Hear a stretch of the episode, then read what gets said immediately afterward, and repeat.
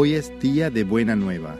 Mensaje de la palabra de Dios por Rubén Sanz en la Iglesia Evangélica Bautista de Córdoba, España, 10 de marzo de 2019.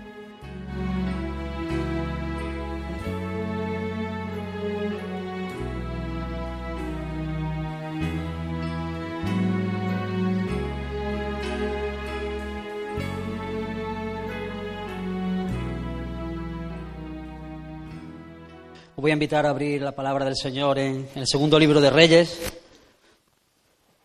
Y mientras que lo buscáis ahí en el capítulo 7, segunda de Reyes, capítulo 7,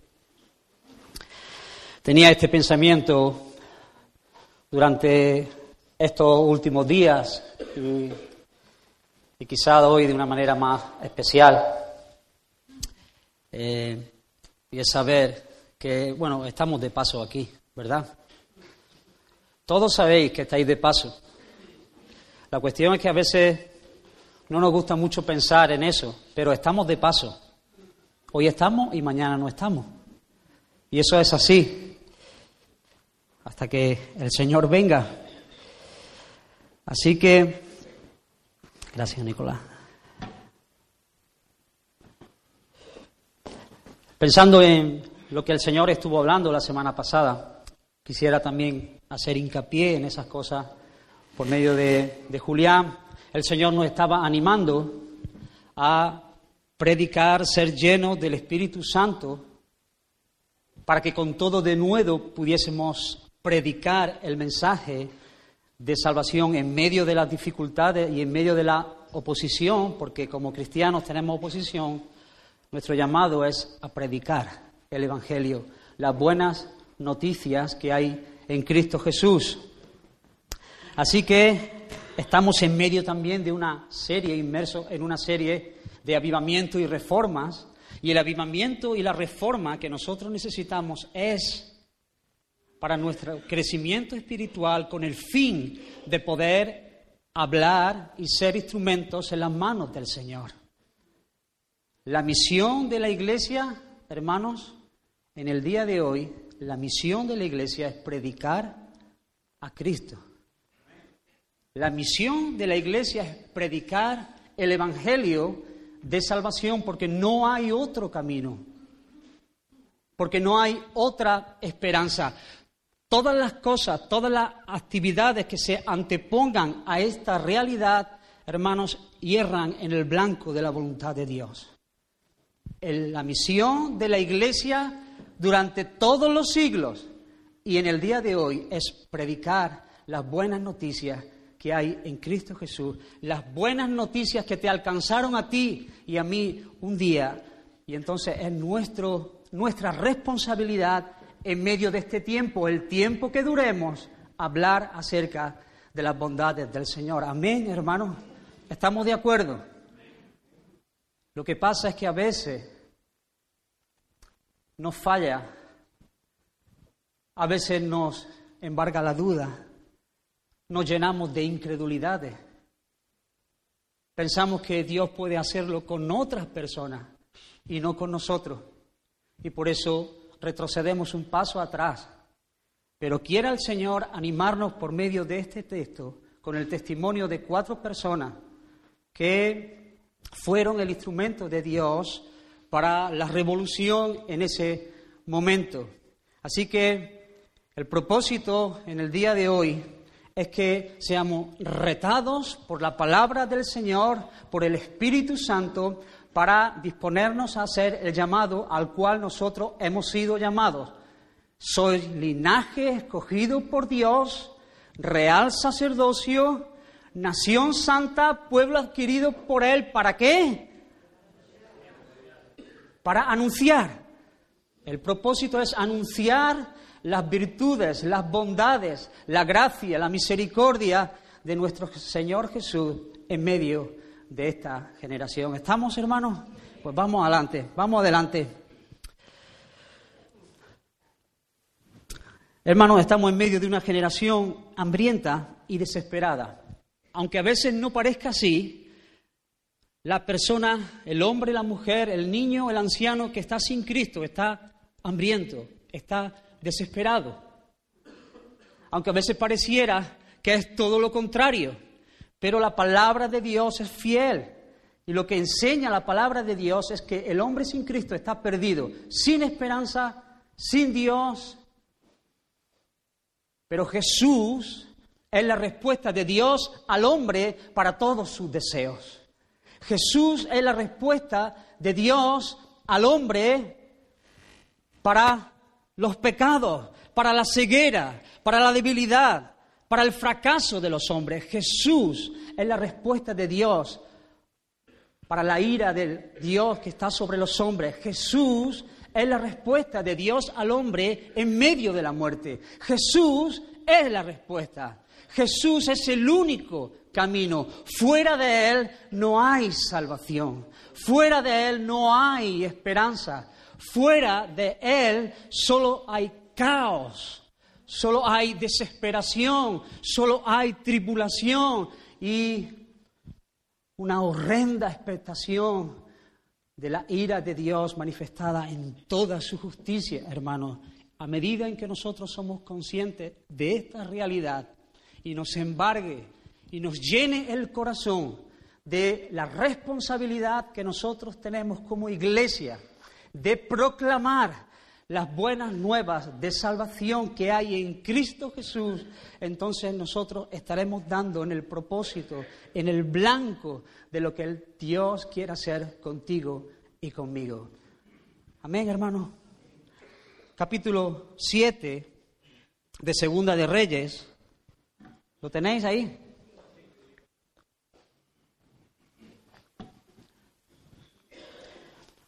Vamos a estar viendo los versículos de ese capítulo y vamos a leer ahora mismo solamente los dos primeros. Dijo entonces Eliseo, oíd palabra de Jehová. Así dijo Jehová, mañana a estas horas valdrá el sead de flor de harina un ciclo y dos sead de cebada un ciclo a la puerta de Samaria. Y un príncipe, sobre cuyo brazo el rey se apoyaba, respondió al varón de Dios y dijo, si Jehová hiciese ahora ventanas en el cielo, ¿sería esto así? Y él dijo, he aquí, tú lo verás con tus ojos, mas no comerás de ello. Vamos a orar, hermano. Señor, estamos delante de ti con mucha necesidad, con gran debilidad. Señor, solo tú tienes palabra de vida eterna. Si tu espíritu abriese nuestros ojos, nuestro corazón, y pudiéramos verte a ti y entender las maravillas que hay escondidas en ti, y cuán grande amor tú has tenido para con nosotros, Señor, alegrarías nuestro corazón, recibirías gloria que solo tú mereces. Ayúdame, Señor, a hablar. Ayuda a mis hermanos a entender y a tomar decisiones que cambien el rumbo de su vida. Señor, queremos vivir para tu gloria. Queremos vivir para la fama de tu nombre en medio de nuestro tiempo. Amén. Amén. Así que, hermano, me falta bastante. En primer lugar, quisiera resaltar en estos dos versículos algo que considero que es muy importante en el pasaje y también en nuestra vida.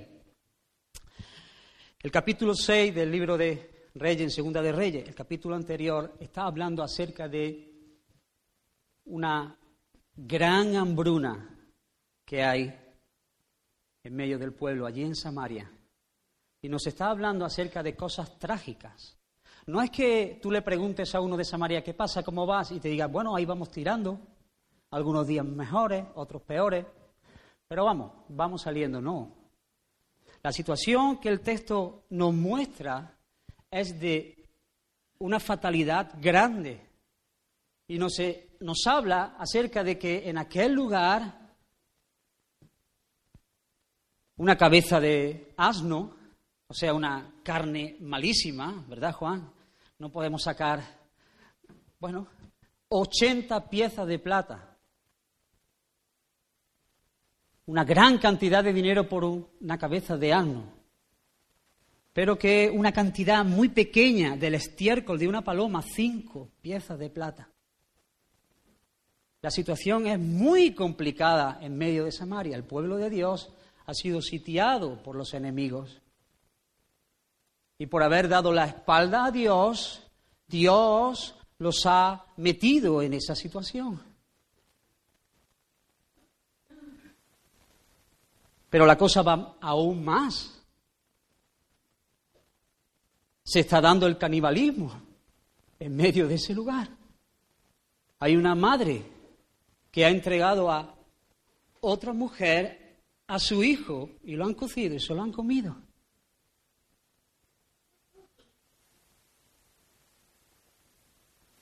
Es lo que dice la Biblia, no me miréis así. Esa es la situación.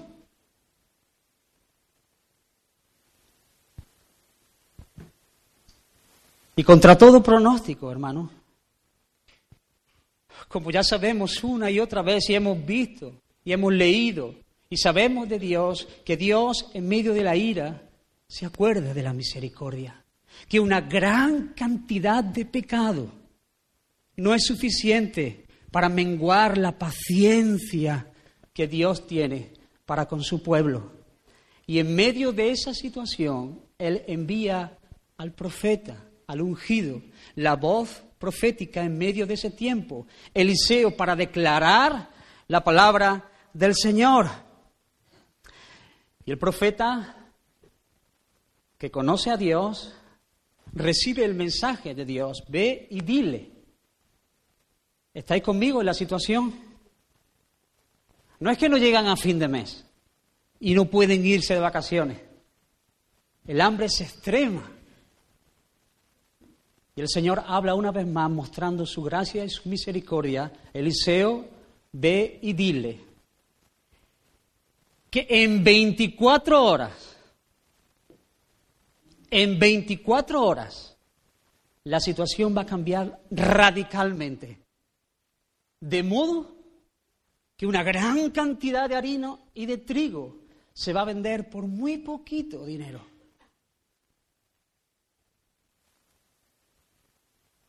Hermano, piensa, ¿qué harías tú si tú escucharas la voz del Señor para que fuese a lanzar ese mensaje en medio de la generación. Uy, Señor, ¿qué, no te oigo, no te he oído, Señor, bien. ¿No te habrán fallado un poco las cuentas? ¿Será verdad lo que me estás diciendo? Pero Eliseo era un hombre que conocía a Dios, que había visto la mano de Dios y no solamente sabía que Dios era poderoso para hacer cosas, sino que había experimentado en su vida cómo Dios obraba una y otra vez. Y él lanzó la palabra del Señor. El mensaje es difícil de creer, hermano. El mensaje era difícil. Pero Eliseo fue un hombre obediente a Dios y fue un hombre valiente en medio de su tiempo. Mañana será un día nuevo, donde habrá abundancia de alimentos de modo que todos puedan comer. Hermanos, así como Eliseo era la voz profética en su tiempo, la iglesia del Señor es la voz profética en medio de este tiempo. Amén, hermano. La iglesia es la voz profética de Dios en medio de nuestra generación y estamos llamados a publicar el mensaje que el Señor nos ha dejado en su palabra. Y se necesita de fe para creer que Dios va a hacer lo que exactamente ha dicho que va a hacer. Y se necesita de fe para creer que Dios puede cambiar el rumbo de una nación en 24 horas, hermanos. Y se necesita de fe para creer que Dios puede cambiar nuestra vida y puede salvar a nuestro hijo y puede cambiar el rumbo de ese matrimonio y puede salvar a mi padre y puede salvar a mi padre y puede traer de vuelta.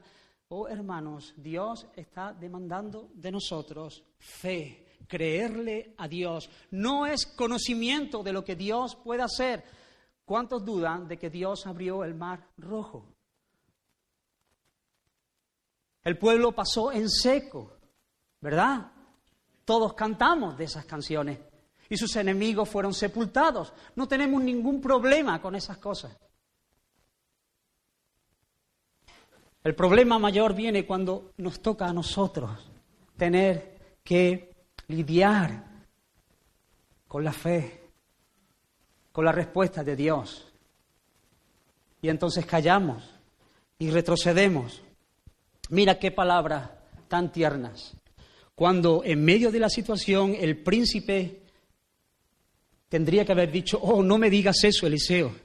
Después de haber visto cómo en otro tiempo el Señor te ha usado, el rey dice que tú eres como un ejército, que tú eres el ejército poderoso de Israel porque has visto la manifestación por medio de tu vida.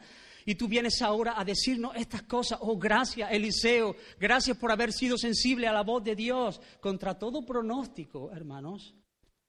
El oficial le dice, si Dios abriera, hiciera ventanas en los cielos y se pusiera 24 horas a lanzar trigo y cebada y harina, esto no sería posible. ¿Sería esto así? Dice.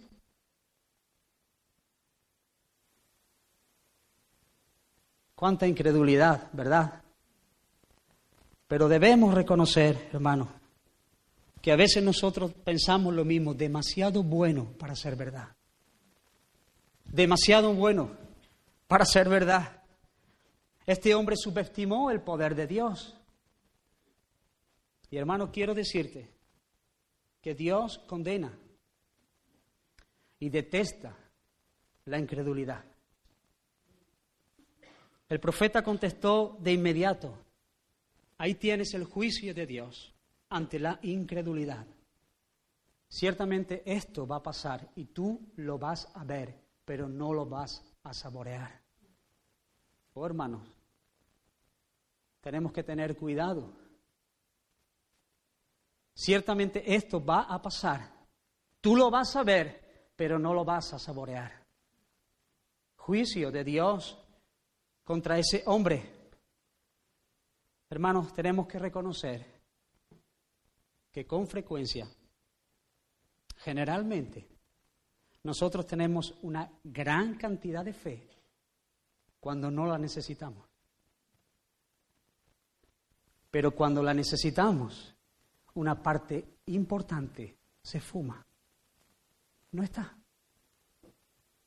Pensamos que Dios se ha olvidado de nosotros. Pensamos que a Dios se le ha ido mi situación de las manos. Es más fácil creer que Dios puede tratar con otro que tratar conmigo.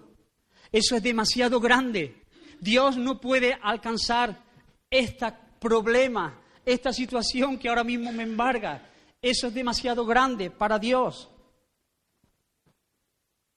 Y el problema es cuando nosotros dejamos de mirar a quien realmente nos está sustentando. Cuando nosotros dejamos de mirar a nuestro Creador, a nuestro Salvador, y empezamos a mirar las cosas con la vista natural. Y entonces decaemos, hermano. Todos decaemos.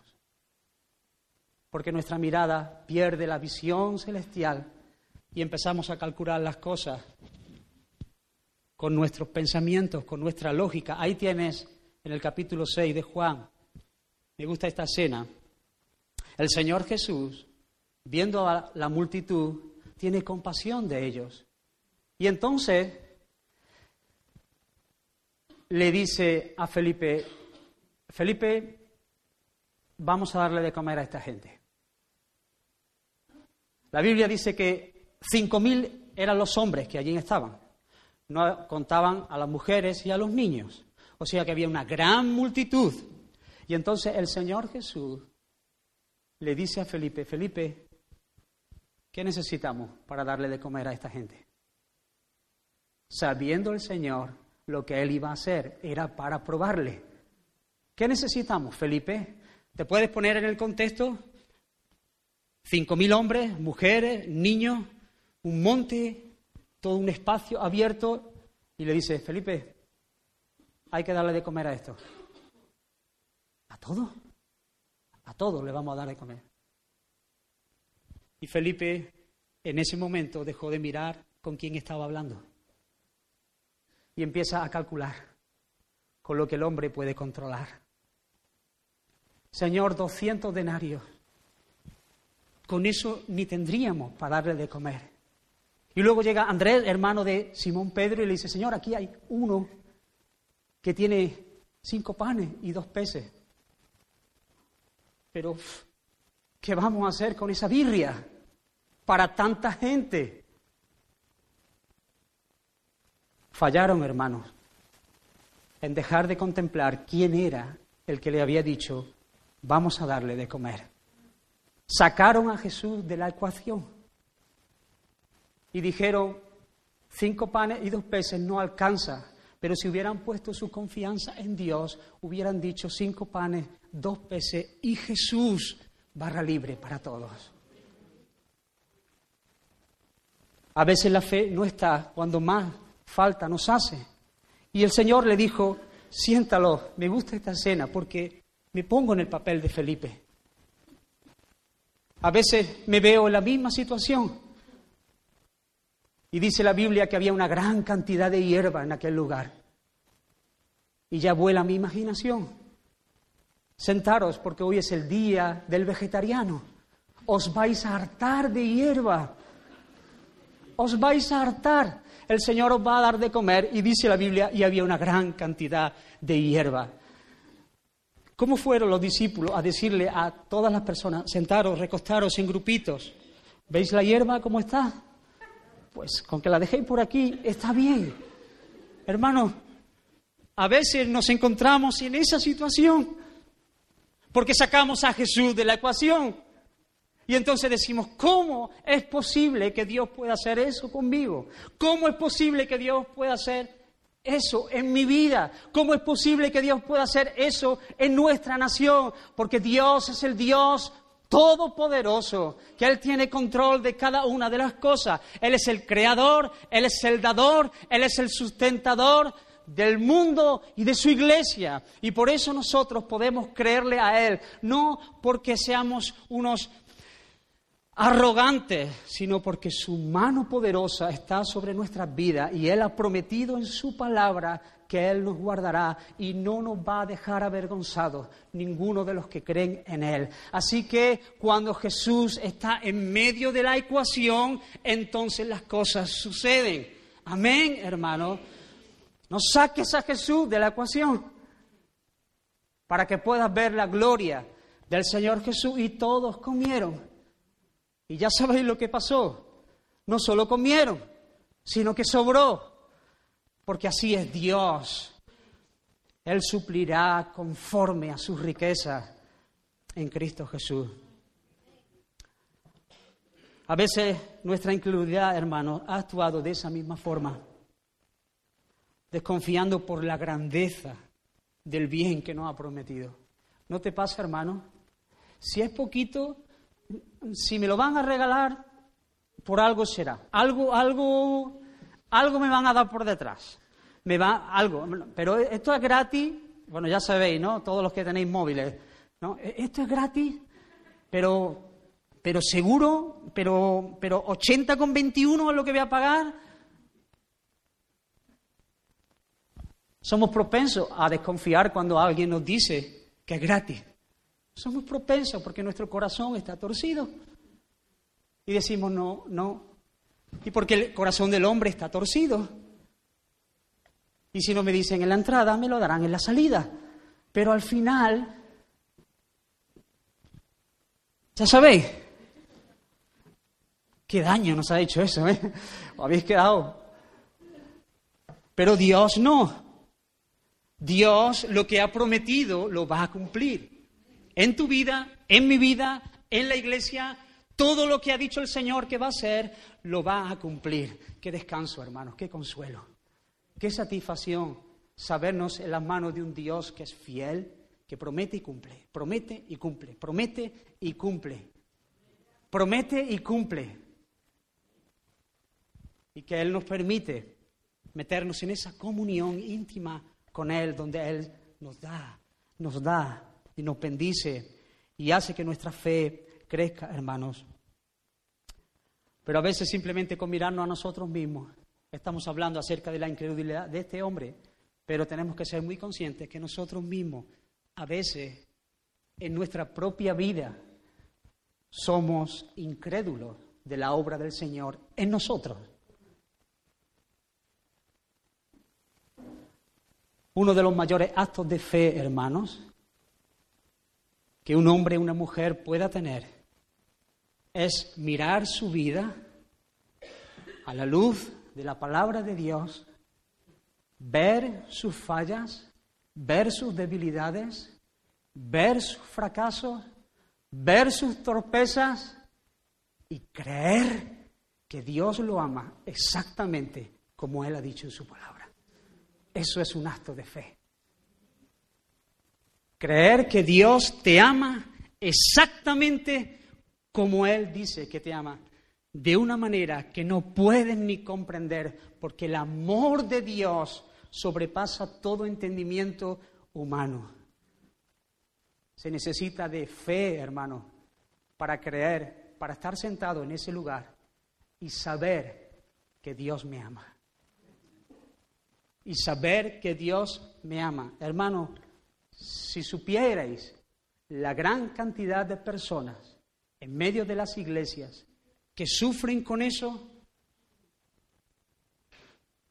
que piensan que Dios no les ama tanto que a lo mejor un poco, porque han dejado de mirar a Dios y han empezado a mirar las cosas que ellos pueden controlar.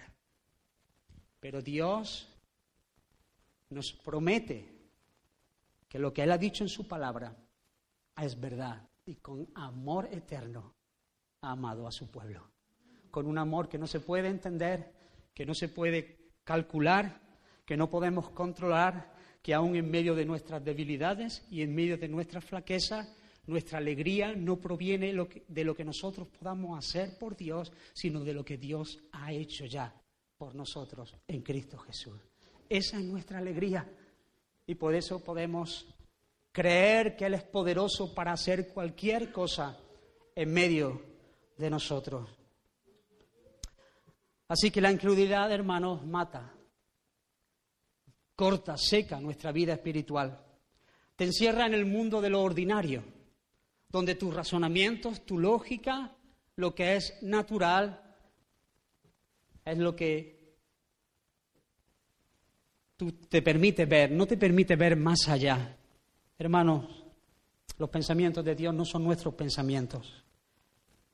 Si reconoce en esta hora que la incredulidad se ha anclado en tu vida, que llevas tiempo sin experimentar lo sobrenatural, que llevas tiempo sin salir al lugar donde Dios te ha llamado, sin esperar, sin saber a dónde ibas, pero sabiendo que vas de la mano de tu Señor, y que estás en buenas manos, si llevas tiempo sin experimentar lo que es descansar y que torre fuerte es el nombre del Señor y que Él me sustenta en medio de la tormenta porque te has retirado para atrás, porque ahora tu mirada no ve más allá de lo que tú puedes controlar, de lo que tú puedes atesorar, de lo con lo que tú puedes pagar. Entonces, hermano, te animo a que en esta hora te arrepientas delante del Señor, porque Dios detesta la incredulidad y juzga la incredulidad.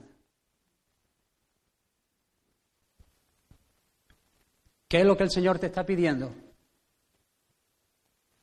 Que tú has hecho las cuentas como Felipe, cuando Dios está de nuestro lado. ¿Has dejado de orar por la salvación de una persona? ¿Piensas que de tarea demasiado grande para Dios? ¿Has dejado de pedir por el sustento, por el trabajo? ¿Has dejado de orar por la nación? ¿Piensas que Dios no puede cambiar el rumbo de esta nación en 24 horas? ¿Piensas que Dios era el Dios de los portentos en otro tiempo, pero que ahora tenemos que conformarnos con las cosas que otros vivieron? Oh, hermanos, Dios es el mismo. Dios no ha cambiado. Dios es el mismo poderoso Salvador que obró en el tiempo de Eliseo y Él puede hacerlo en medio de nuestros días. Amén, hermanos. Amén, claro que sí. Claro que lo va a hacer. Para Dios no hay nada imposible. Así que juicio de Dios para el incrédulo. Pero seguimos adelante, hermanos.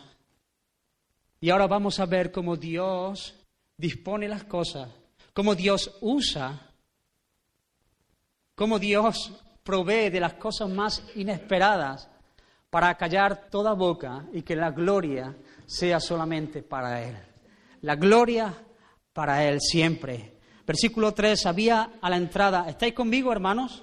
Samaria reventada, pobreza extrema, hambre extremo. Palabra de Dios, favor para Samaria. El incrédulo dice, eso es imposible, imposible. Muy bien, pues vamos a ver la creatividad del Señor. Vamos a ver cómo Dios se la ingenia para poder hacer lo que Él ha dicho que va a hacer, porque Dios es fiel y cumple con su promesa. Lo vemos, versículo 3, había a la entrada de la puerta cuatro hombres leprosos, los cuales dijeron el uno al otro, ¿para qué nos estamos aquí hasta que muramos? Si tratáramos de entrar en la ciudad, por el hambre que hay en la ciudad, moriremos en ella. Y si nos quedamos aquí, también moriremos. Vamos pues ahora y pasemos al campamento de los sirios. Si ellos nos dieren la vida, viviremos. Y si nos dieren la muerte, moriremos.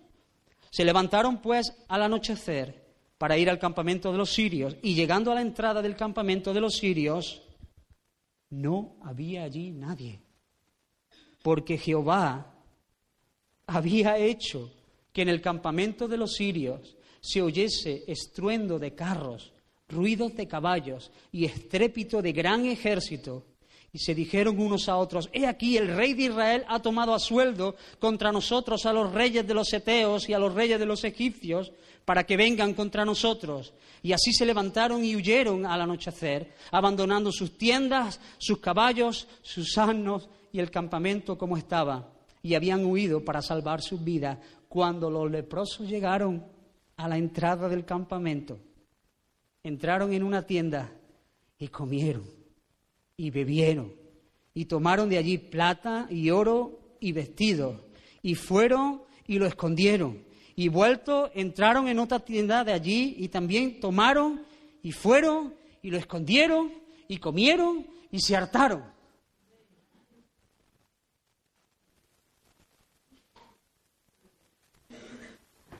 Dios en plena, en plena acción. Dios orquestando todas las cosas. Dios moviéndose las cosas inesperadas. Dios rompiendo todo tipo de barreras, Dios rompiendo toda lógica, Dios derribando toda estructura, Dios, el dedo de Dios, con un dedo, con menos, no sé, con un guiño, es capaz de hacer esas cosas. Ese es nuestro Dios, hermano.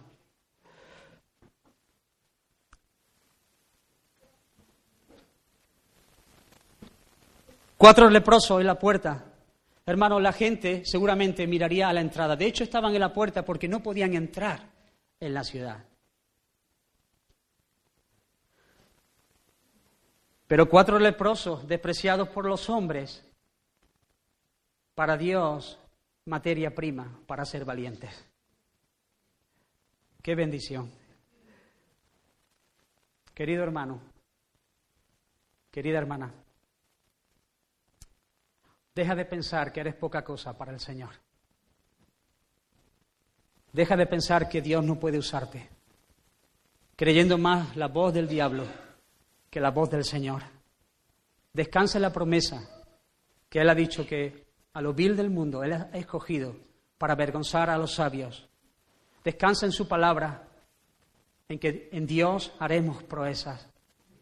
Descansa en su palabra que no es con ejército ni con fuerza, sino con mi espíritu, ha dicho Jehová de los ejércitos. Mira la escena, hermano. Si me paro en esta escena, nos dan las tres menos cuartos. Porque me encanta. O sea, me ha bendecido una barbaridad. éramos cinco mientras que íbamos de camino, cuatro leprosos y yo. Me encantó ir con ellos en ese paseo. Me encantó. Aquí en la puerta vamos a morir. Si entramos, ni te cuento. Se están comiendo. En la puerta morimos. Los enemigos sitiándonos. Vamos a morir. Moriremos. Moriremos, pero no nos vamos a quedar aquí. No nos vamos a quedar estancados aquí. Vamos a ver lo que puede pasar. No me quedo estancado, sino que me voy a levantar. Y si muero, pues voy a morir. Pero ¿y si no muero? Pero ¿y si no muero? Pero ¿y si Dios tiene algo sorprendente que puede cambiar nuestras vidas? Pues adelante, el camino de los cuatro leprosos hacia el campamento de los sirios. ¿Puedes verlos? Usa tu imaginación. Cuatro leprosos, hombres que están enfermos. No solamente están enfermos, están hambrientos. No solamente están hambrientos, ellos han sufrido del desprecio, del rechazo, están vapuleados por la vida. No solamente están enfermos y vapuleados, están cansados, andan con mucha dificultad para llegar al campamento. Pero bendito sea el nombre del Señor Jesús, que el paso de esos cuatro leprosos hace que en los oídos de los enemigos sean como un ejército grande como el sonido de caballos, como el sonido, el estruendo, y de repente, a duras penas, caminando los cuatro hacia el campamento para ver si había todavía posibilidad de vivir, esos pasos débiles son transformados por Dios, por el estruendo de un gran ejército, de manera que los enemigos dicen, oh, no puede ser, los israelitas han contratado, han hecho pacto con otros y vienen contra nosotros, hermanos. Y los enemigos salen por patas de aquel lugar. Hermanos, porque Dios es el que controla todas las cosas, porque Dios es el que a veces está, no, el que siempre está preparándonos el camino. Y Él nos dice, ve, y tú dices, pero ¿cómo voy a ir? Pero Él tiene cuidado de cada una cada uno de los pasos y Él es el que abre puertas donde no la hay y Él es el que abre caminos donde no lo hay y Él es el que pone esperanza donde no hay ninguna esperanza y Él es el que hace que en los oídos de los sirios se oiga el estruendo de un gran ejército cuando eran cuatro leprosos los que venían a encontrarse con ellos. Ese es nuestro Dios, ese es el Dios al cual nosotros servimos, ese es el Dios que nos ha dicho id y predicad, y yo estaré con vosotros. Ese es el Dios. No es el Dios que nosotros podemos controlar, es el Dios incontrolable. Es el Dios que sostiene el universo y las galaxias con su mano, y la tierra es el estrado de sus pies. Ese es nuestro Dios. Alégrate, hermano, porque Él es el que produce esa situación. Y de repente ahí lo ves a los cuatro leprosos. ¿Cuánto me he reído con ellos? me gusta cómo disfrutan, me gusta, me gusta. No puede ser cuando llegan al campamento. No puede ser. Barra libre en el campamento. Barra libre. No puede ser. Eh, mira. Estarán escondidos. No hay nadie. ¿Cómo es posible? Hermano, y esos leprosos están en todo su derecho de hartarse de comer. En todo su derecho. No van a pedir permiso. Se van a hartar de comer. Y entonces van a una tienda y comen. Y se sientan y casi ni le da tiempo a sentarse porque se levantan a coger otra cosa. Y comen más. Y beben. Y no solo beben y comen, sino que entonces ellos esconden para sí, por si acaso. ¿eh? Por si acaso esto se acaba, escondo para mí. Váyase que, que estén escondidos y salgan y no lo sé, o vuelvan o se arrepientan y esconden. Y cuando han escondido, vuelven a otra tienda y le dices, prueba esto, prueba esto, pruébalo, pruébalo. Esto sí que está bueno, no la cabeza esa de Anno, pruébalo. y comen, y beben, y comen otra vez, y esconden otra vez. Y comen, y beben, y se deleitan. Era su derecho. Estaban en todo su derecho de hacerlo. Ellos pensaban que morirían en un lugar o en otro, pero habían encontrado un restaurante en medio del desierto, porque Dios es el que prepara una mesa en presencia de nuestros angustiadores. El Señor es nuestro pastor. Nada nos faltará. ¿He dicho que comieron? Pues comieron otra vez más. y comían y comían y bebían y bebían, más que los peces del río. Y se hartaron.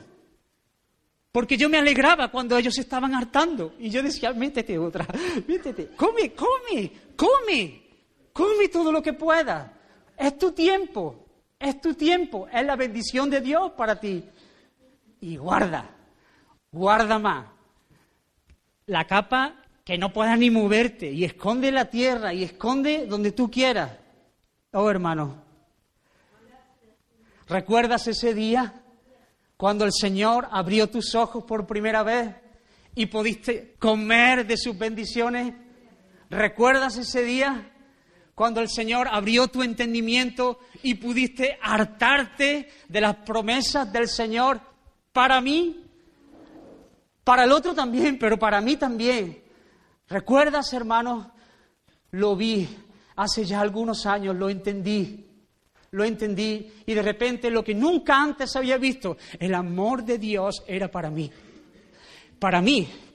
Lo había visto en mis hermanos, lo había visto en mis padres, lo había visto en mis amigos, lo había visto en el pastor Antonio Gómez, lo había visto en otros ancianos, pero de repente ese día fue para mí. El festín fue para mí. ¿Y sabe lo que me dijo el Señor? Come, hártate. Y entonces lo vi y lo entendí que el amor de Dios era para mí. Pero luego comí más y escondí esa verdad, pero volví a comer y entendí que nunca había buscado a Dios, que estaba separado de Dios, que estaba separado de Él, que me había rebelado contra todas sus leyes.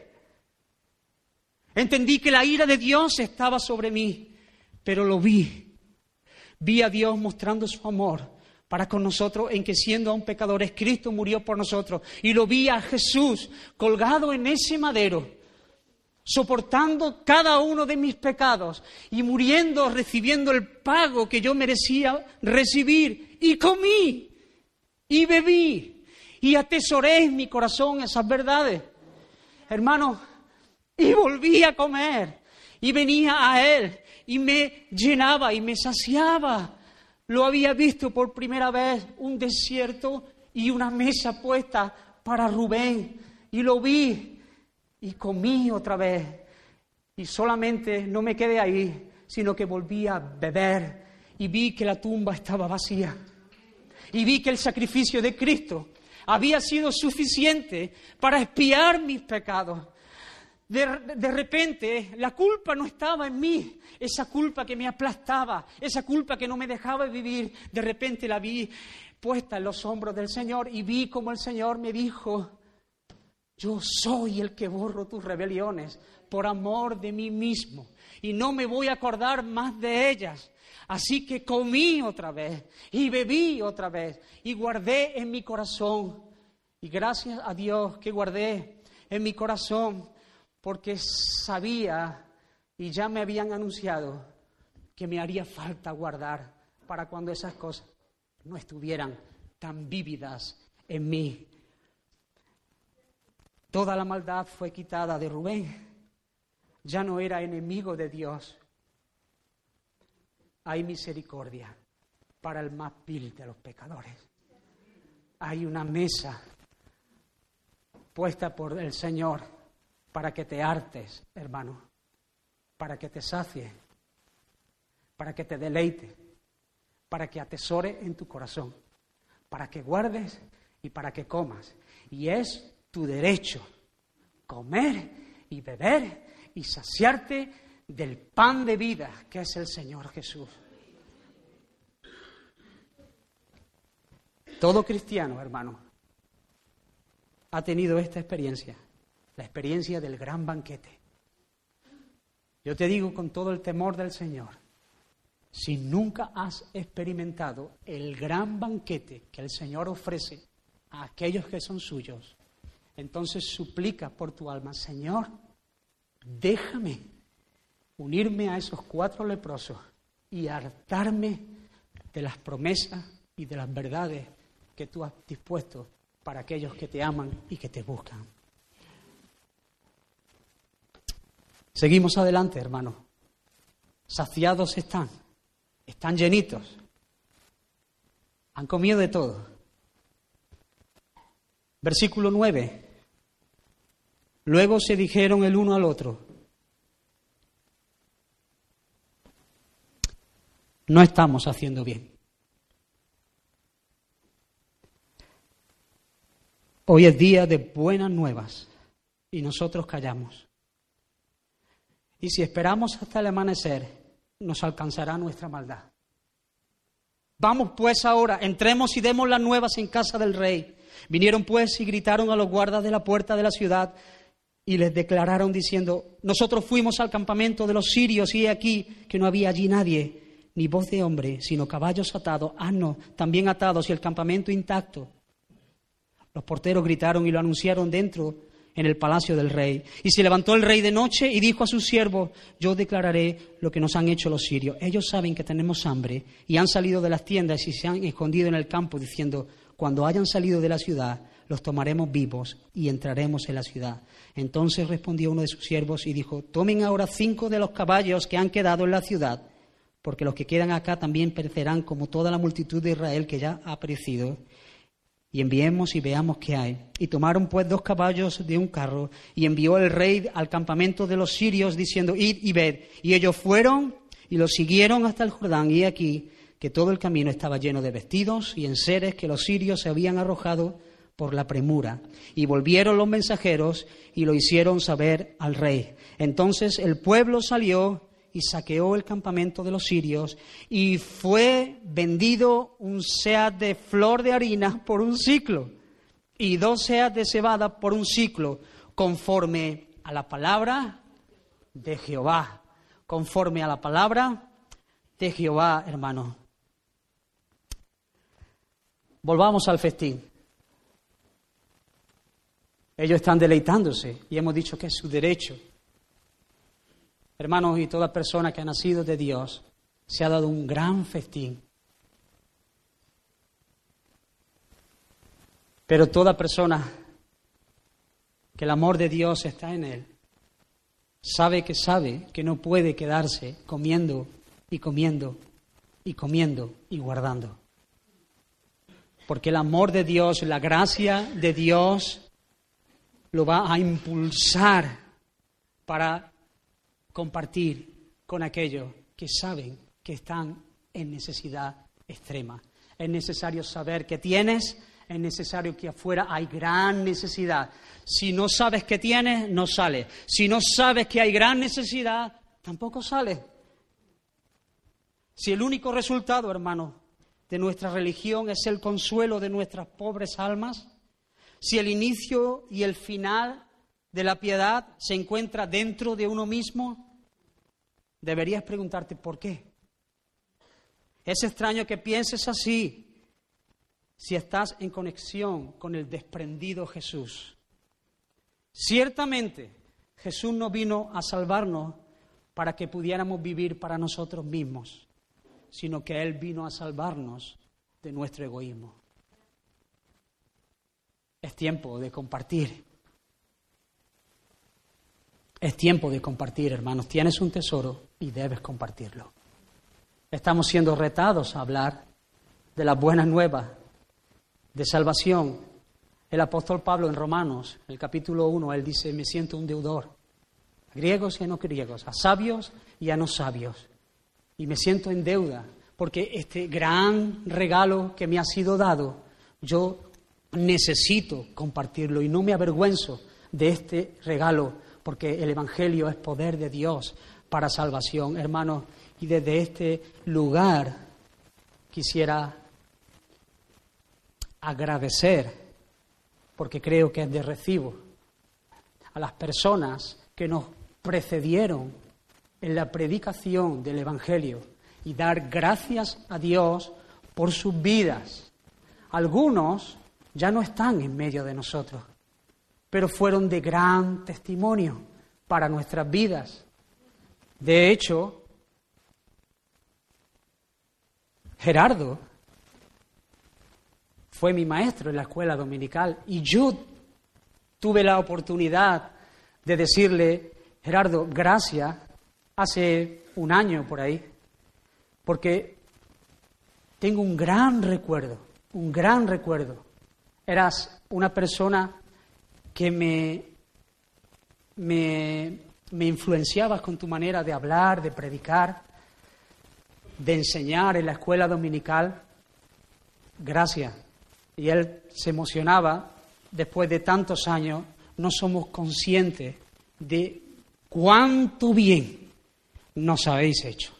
Las personas que nos precedieron en la fe y que decidieron romper con toda la comodidad y decidieron salir porque tenían un llamado de Dios y se dejaron todas las cosas que querían menguarlos y hablaron el mensaje del Evangelio. Hace una semana tuve la oportunidad de despedirme de él y de nuevo le dije, Gerardo, gracias. Y estuvimos orando allí en el hospital y estuvimos despidiéndonos, pero con una certeza, pronto nos veremos y lo haremos delante del Maestro. Aquel que tú hablabas, aquel que yo ahora hablo, aquel que nuestros hijos por la fe hablarán. Porque no podemos quedarnos callados. El pastor Antonio Gómez, Joaquín, mi padre y muchos otros, no quiero dejar a nadie fuera porque reconozco que una generación de hombres y de mujeres que se levantaron en medio de su generación para declarar las verdades del Señor. ¿Cuánto bien nos hiciste? Gracias, gracias. Estoy agradecido al Señor, aunque a veces reconozco que mis amigos no querían subir, no querían subir a mi casa, no querían subir a mi casa, porque allí estaba mi padre. Y le iba a decir, buenos días, tú sabes que Jesucristo murió en la Y yo le decía, papá, que venimos a coger las botas para ir al fútbol, que no podemos pararnos. Y entonces llamaba a Raquel y me decía, ¿está tu padre? Porque si estaba mi padre no subía. Y ese espíritu, ese deseo, ese ardor de predicar y de salir y de perder el tiempo y de gastar la vida por las cosas que aprovechan, esas cosas nos bendijeron mucho y hoy hay fruto de esa gran cosecha, hermano. Gracias, gracias de verdad.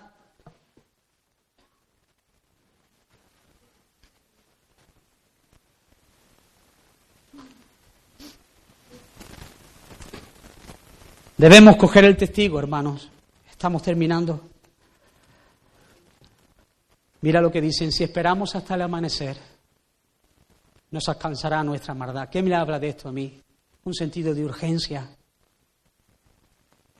Ellos podían haber dicho, sí, ahora sí. Se han burlado de mí lo que no te puede ni, lo que no está ni en lo escrito. Ahora tengo yo esto aquí para hoy, para mañana, para pasado, para el mes que viene y para el otro. Y lo que guarde para el año que viene. Ahora que vaya otro.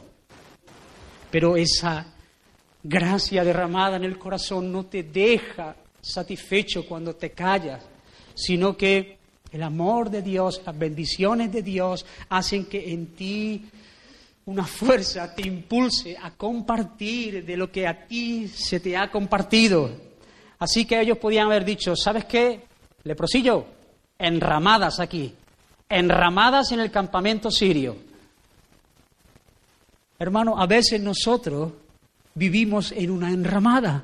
Queremos la bendición de Dios, estamos estupendamente con la palabra del Señor, queremos la bendición de Dios, así que queremos decir, Señor, quédate tú, quédate aquí Moisés, quédate Elías, estamos nosotros, hacemos campamento de por vida y tú nos hablas, nos ministras y nosotros nos engordamos y nos engordamos y nos engordamos. Y a veces es la actitud de nuestro corazón. Pero era necesario que ellos bajaran de aquel lugar porque había una persona endemoniada. Porque, hermanos, nosotros vamos a ver la gloria y el poder de Dios y la manifestación del poder y el amor de Dios cuando nosotros dispongamos nuestra vida para el uso exclusivo de su gloria y salgamos y prediquemos y veamos la transformación que Dios puede hacer en este día, en este preciso instante de nuestra vida con las personas que no conocen a Dios. Hay una generación que está hambrienta, hay un enemigo, archienemigo que está sitiando la ciudad y los tiene enredados en cantidad de vicio y de deseo y corriendo en pos de ídolo, hermano. Y nosotros somos la voz profética de Dios en este tiempo. Declara, habla, de confiesa, habla y no calle, porque el Evangelio es el poder de Dios para la salvación en nuestra generación. Hermanos, ¿quieres ver milagros? ¿Quieres ver conversiones? ¿Estás orando? Habla Habla y no calle, confiesa, comparte lo que se te ha dado para que puedas ser un instrumento en las manos del Señor. Ellos fueron fieles con el mensaje, hermano, hasta donde podían llegar. Mira que ellos no fueron y dijeron, ahora nos vamos a presentar al rey, porque ellos eran leprosos. Y podían haber dicho, ¿y nosotros, a nosotros quién nos van a escuchar? Pues sí. Ellos tenían un llamado y dijeron, nosotros no podremos llegar a lo mejor al rey pero sí podremos llegar a los de la puerta. Y si nosotros podemos ser un eslabón, un pequeñito eslabón, en esta gran cadena de la propagación de la buena noticia, pues aquí están nuestros pies y nuestras manos para ser usados. Así que ellos se fueron a la puerta y gritaron a los de la puerta, la buena noticia que había fuera del campamento. Hermano, quizás tú no seas una persona que nunca vaya a predicar desde este lugar o tengas un púlpito, pero eres una persona que Dios te ha escogido para llegar a sitios donde otros no pueden llegar. Haz tu parte, toma tu responsabilidad. El Señor te ha puesto cerca a personas que solo te la ha puesto a ti. Habla y no calles porque no sabes lo que Dios puede producir en medio de esa situación y el gran fuego que se puede desencadenar cuando tú eres obediente al llamado del Señor y si te dice hasta aquí, pues hasta aquí, pero hazlo y vas a comprobar lo que es andar en la voluntad del Señor y te vas a regocijar. Hermano, amén. Toma tu parte. Quizás no puedas llegar al rey, pero puedes llegar al de la puerta y el de la puerta luego lo, lo, comunicará a otro y luego a otro hasta que al final llegue al rey y toda la ciudad sea impregnada por el amor de la gran noticia que hay en Dios. Amén, hermanos. ¿Estás siendo fiel en el lugar donde el Señor te ha puesto?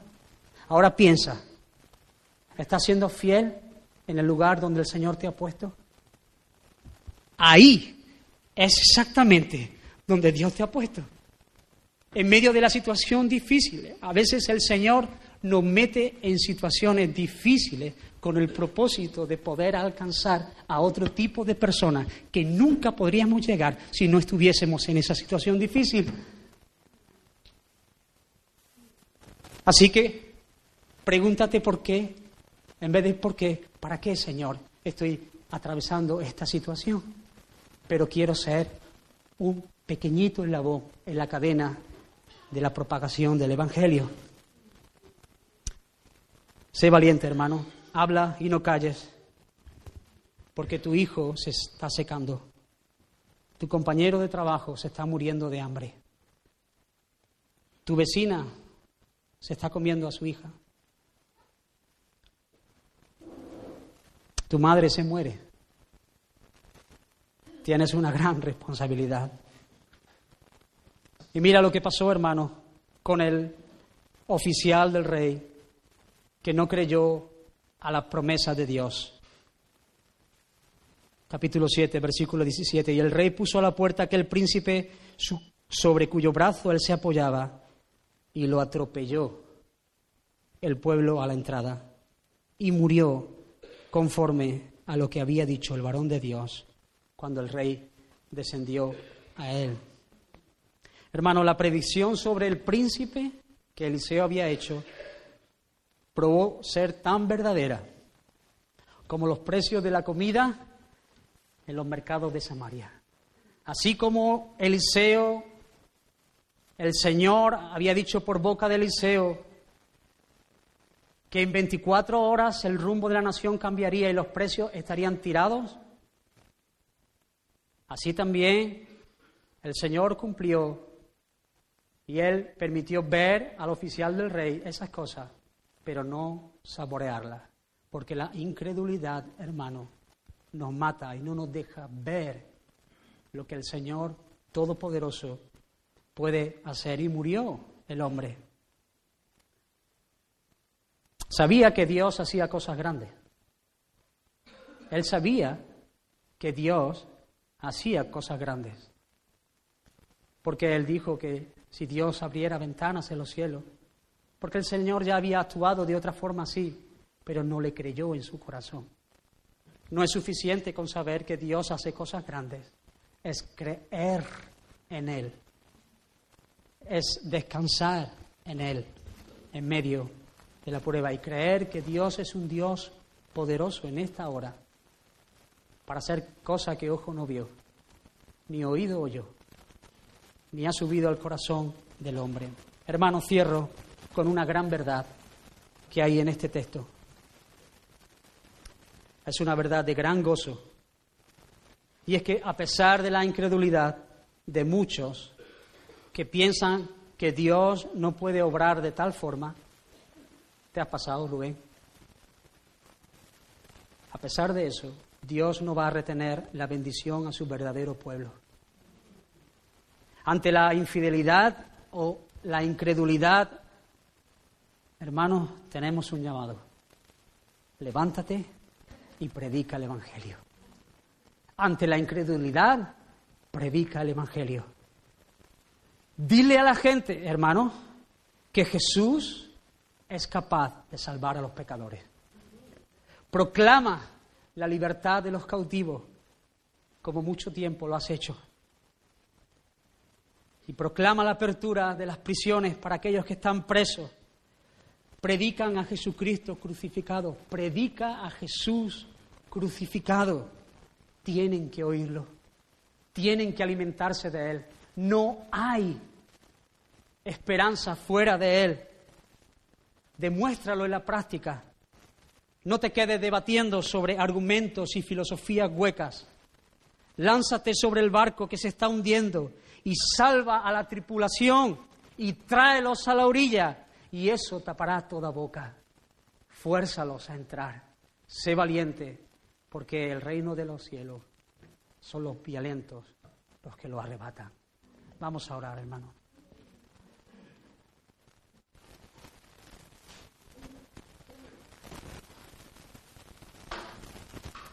Señor, que tú puedas en esta hora afirmar nuestros corazones ante estas verdades.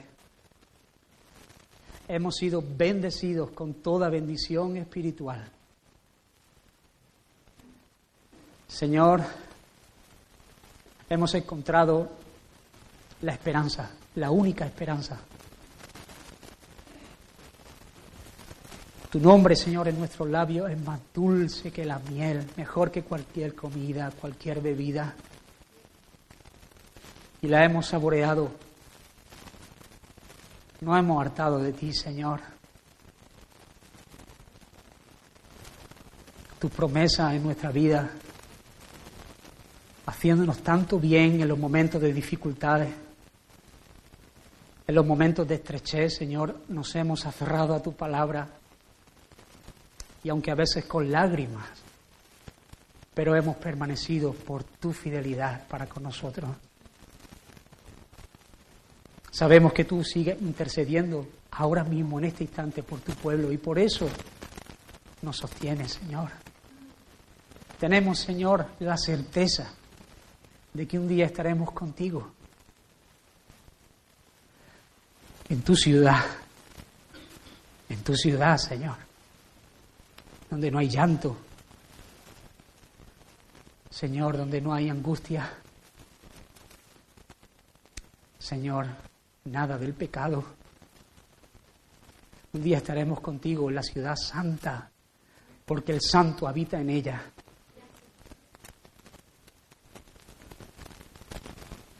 Señor, pero danos tu corazón, que es que muchos puedan conocer esto. Todavía hay muchos pueblos, hijos tuyos que están perdidos y no lo saben. Oh Señor, adiestra nuestras manos para la batalla. Llena nuestro corazón de fe, de confianza en ti, para hablar a ese hijo que está perdido, a ese amigo que se ha extraviado, a esos familiares que están lejos de ti. Oh Señor, tú sabes lo que hay en nuestros corazones. Aumentanos la fe para verte como el Dios Todopoderoso, el que reina, el que reina por sobre todas las cosas, Señor. Tu brazo no se ha cortado para salvar y por eso, Señor, acudimos a ti. Solamente en ti está la salvación, Señor. Alegra nuestro corazón. Concédenos, Señor, una vez más, regocijarnos en las promesas tuyas y poder salir afuera con un sentido de urgencia de que la generación se va a pique, el barco se hunde, Señor, y que seamos, Señor, decididos y estemos comprometidos, que seamos violentos y que seamos valientes, Señor, para tomar y para rescatar a aquellos, Señor, que se están hundiendo. Gracias por tu corazón en nosotros. Bendice a tu pueblo. Amén.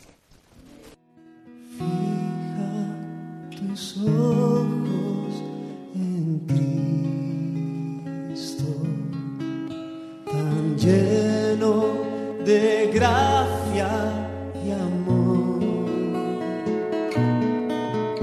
y lo te